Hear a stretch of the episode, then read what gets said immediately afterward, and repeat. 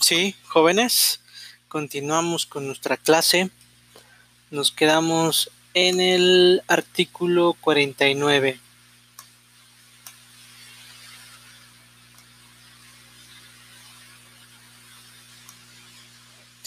Dice protesta. Dentro de cualquier audiencia y antes de que toda persona mayor de 18 años de edad inicie su declaración, con excepción del imputado, se le informará de las sanciones penales a que la ley establece a los que se conducen con falsedad, se nieguen a declarar o otorgar la protesta de ley. Acto seguido se le tomará protesta de decir verdad. ¿Ok? ¿Qué quiere decir esto? Que todos los mayores de edad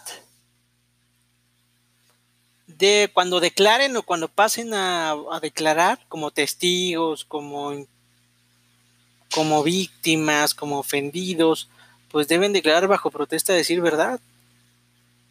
Es decir, que deben de decir la verdad.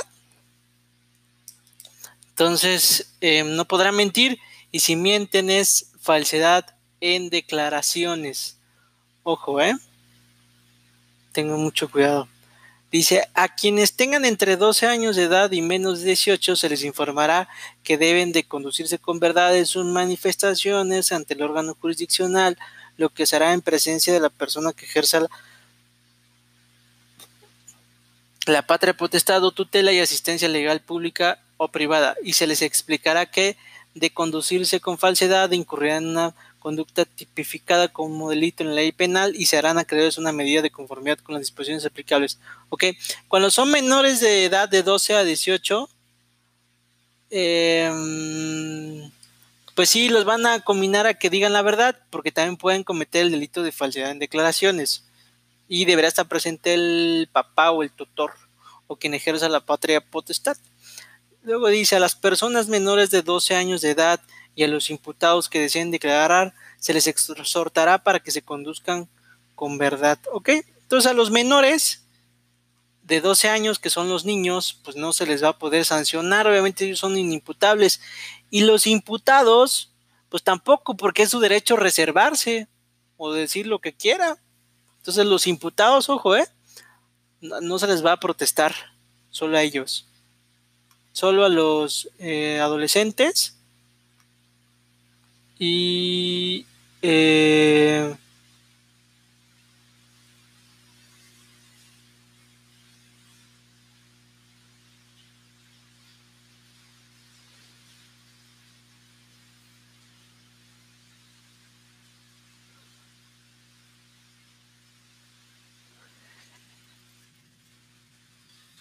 Deme un segundo.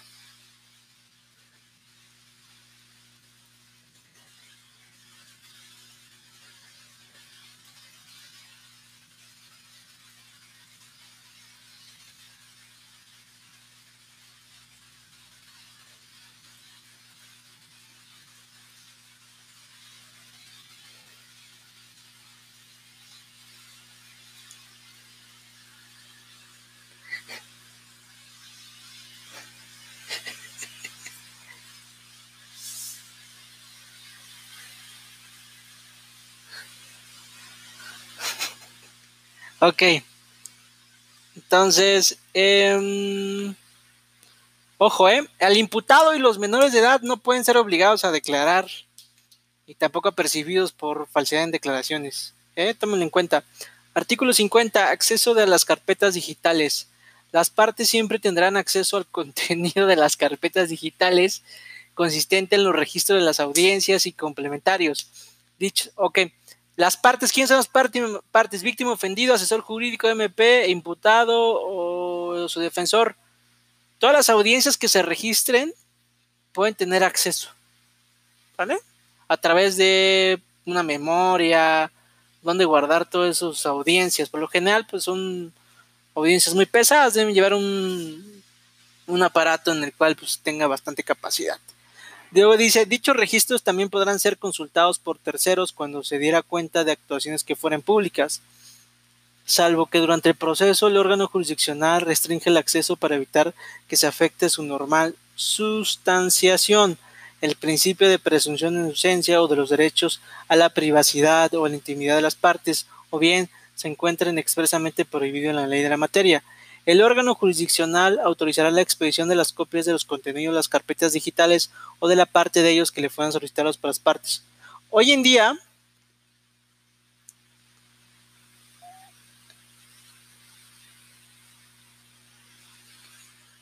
hoy en día, este, pues ya no es el expediente físico como tal, más bien es el expediente electrónico donde están todas las audiencias, más bien lo que se debe de verificar son las audiencias, los videos. Entonces tómenlo en cuenta. Después viene esta tesis.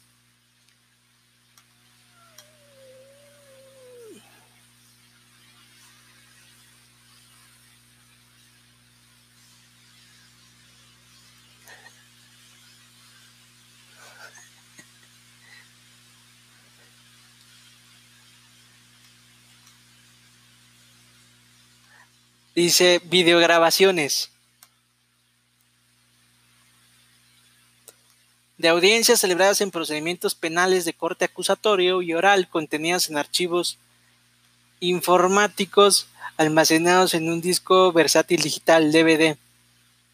Si la autoridad responsable la remite como anexo o sustento de su informe justificado, adquieren naturaleza jurídica de una prueba documental pública y deben tenerse por desahogadas sin necesidad de una audiencia especial. ¿Ok? Entonces, esa, el video, la audiencia que esté en un DVD, una memoria USB o lo que sea, adquiere un carácter de prueba documental. Sin embargo, pues, el quien no es como tal un texto, pero sí adquiere el carácter documental, pero el video debe verse. Simplemente debe estar certificado por quien lo manda. Luego dice orden de aprehensión. La videograbación de la audiencia que la contiene en la que el juez de control la emitió constituye el registro exigido por el artículo 16 de la Constitución Política de los Estados Unidos Mexicanos para que el imputado conozca de la fundamentación y motivación de aquel acto de molestia. Bien. Eh, y ustedes me dirán, es que en la Constitución establece que el la orden de aprehensión debe estar debidamente fundada y motivada y por escrito. ¿Qué creen? Hoy en día las órdenes de aprehensión se emiten a través del video, o sea, de forma oral. ¿Y cómo está establecida esa fundamentación y motivación de forma oral y queda grabado en un video? ¿Sale? Entonces, a través del video es donde se demuestra la fundamentación y motivación de la orden de aprehensión. Ojo, ¿eh?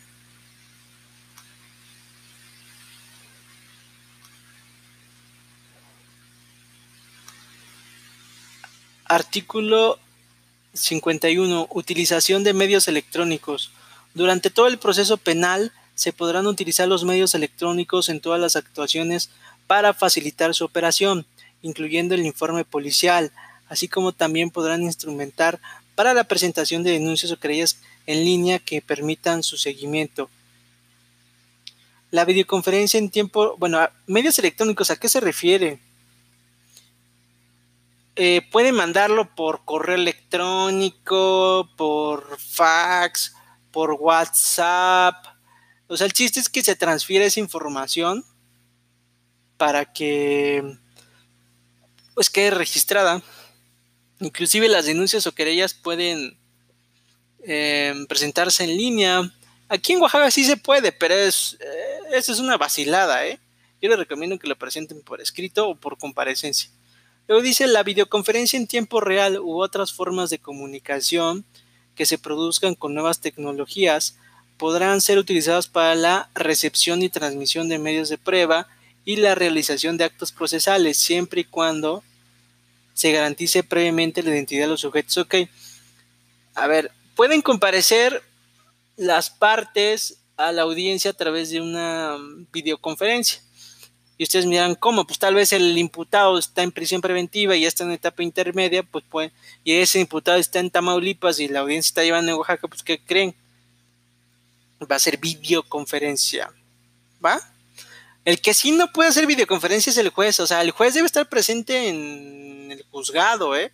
Y ahí se puede hacer videoconferencia con el imputado, con el MP, con la víctima ofendido, con el asesor jurídico, pero el juez debe estar presente físicamente. No pueden estar las partes presentemente en una pantalla donde esté el juez.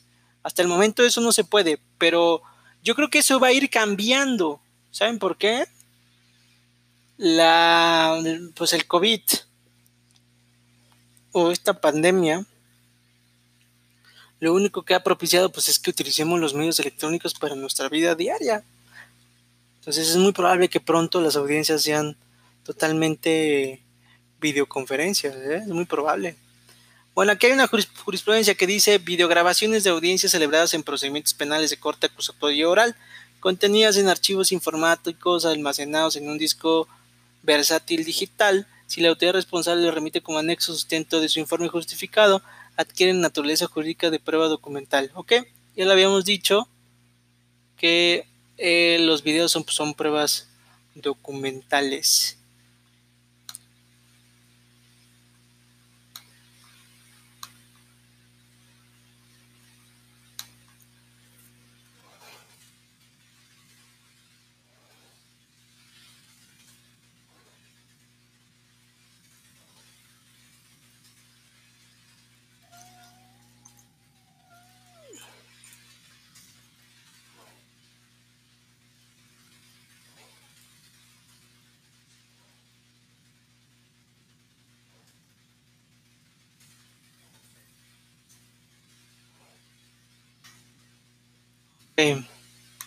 Luego dice principio de inmediación.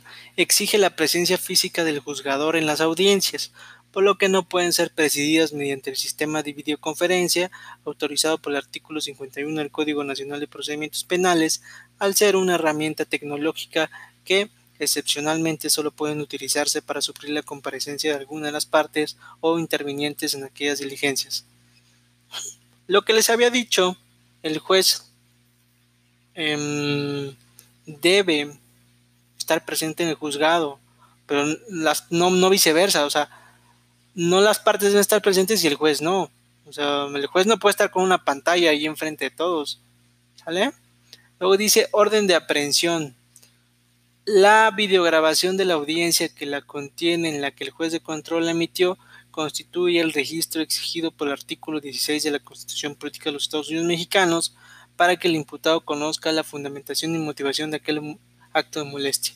Cuando un juez de control emite un orden de aprehensión, la emite obviamente en el juzgado en presencia del MP, pero obviamente no lo hace por escrito, ya casi todas las resoluciones en materia penal, en el procedimiento penal, son eh, forma oral y se quedan grabadas en las audiencias.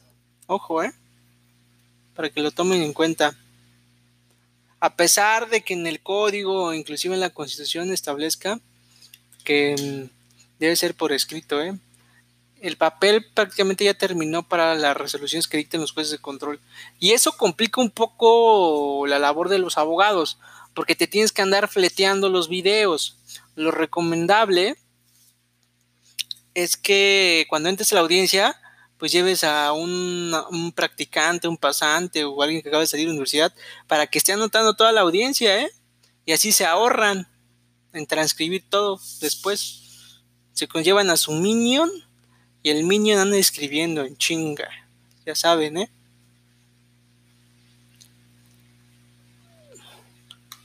Luego dice artículo 52, disposiciones comunes los actos procedimentales que deban ser resueltos por el órgano jurisdiccional se llevarán a cabo mediante audiencias, salvo los casos de excepción en que, prevé este código. Las cuestiones debatidas en una audiencia deberán ser resueltas en ella. ¿Ok?